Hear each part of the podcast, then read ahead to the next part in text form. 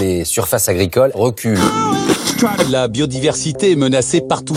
On nage dans l'irrationalité. On peut faire tellement plus.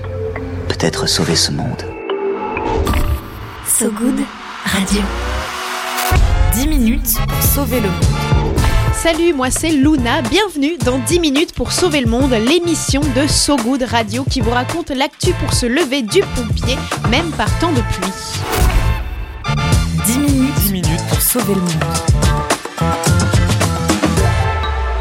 So Good Radio. So Good aux Antilles, les victimes du chlordécone vont-elles bientôt être indemnisées? Le chlordécone, ce pesticide largement utilisé notamment en Guadeloupe et en Martinique dans les bananeraies et qui a occasionné de graves problèmes de santé, fait l'objet d'un texte de loi. Reconnaissance de l'État français dans ce scandale sanitaire, dépollution des terres et des eaux et surtout indemnisation des victimes font partie du texte de loi proposé par le député guadeloupéen Élie Qualifié. Examiné par la Commission des affaires sociales mercredi 14 février, l'adoption de cette loi pourrait changer la vie de nombreux Antillais et Antillaises victimes de ce pesticide. Oui, pour remettre du contexte, le chlordécone est interdit aux États-Unis dès 75, mais est encore autorisé en France de 1972 à 1990 et jusqu'en 1993 aux Antilles, qui bénéficiaient d'une dérogation.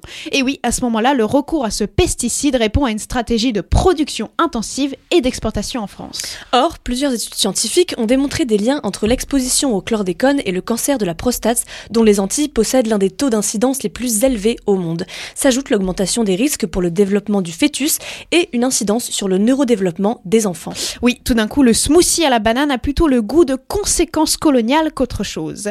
Actuellement, seuls les ouvriers agricoles et les membres de leur famille peuvent avoir recours à des indemnisations mais là encore, seulement s'ils sont malades ou l'ont été, si leur exposition professionnelle a duré au moins 10 ans et si la maladie causée par le chlordécone, comme le cancer de la prostate par exemple, a été déclarée il y a au moins, il y a moins de 40 ans. Des conditions qui réduisent les profils pouvant exiger une indemnisation alors que les ouvriers agricoles sont loin d'être les seules victimes du chlordécone. Oui, la dernière étude de Santé publique France sur le sujet a montré que plus de 9 Antillais sur 10 avaient de la chlordécone détectable dans le sang. La reconnaissance s'installe petit à petit notamment grâce au travail des associations.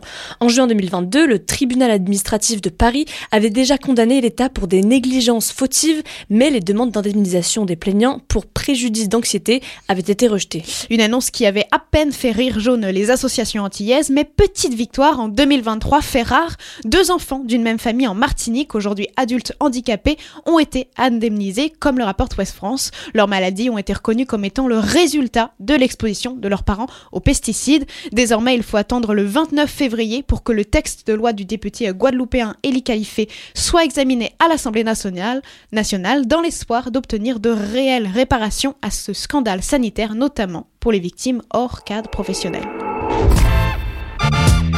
10 minutes pour sauver le monde. So Good Radio. So Good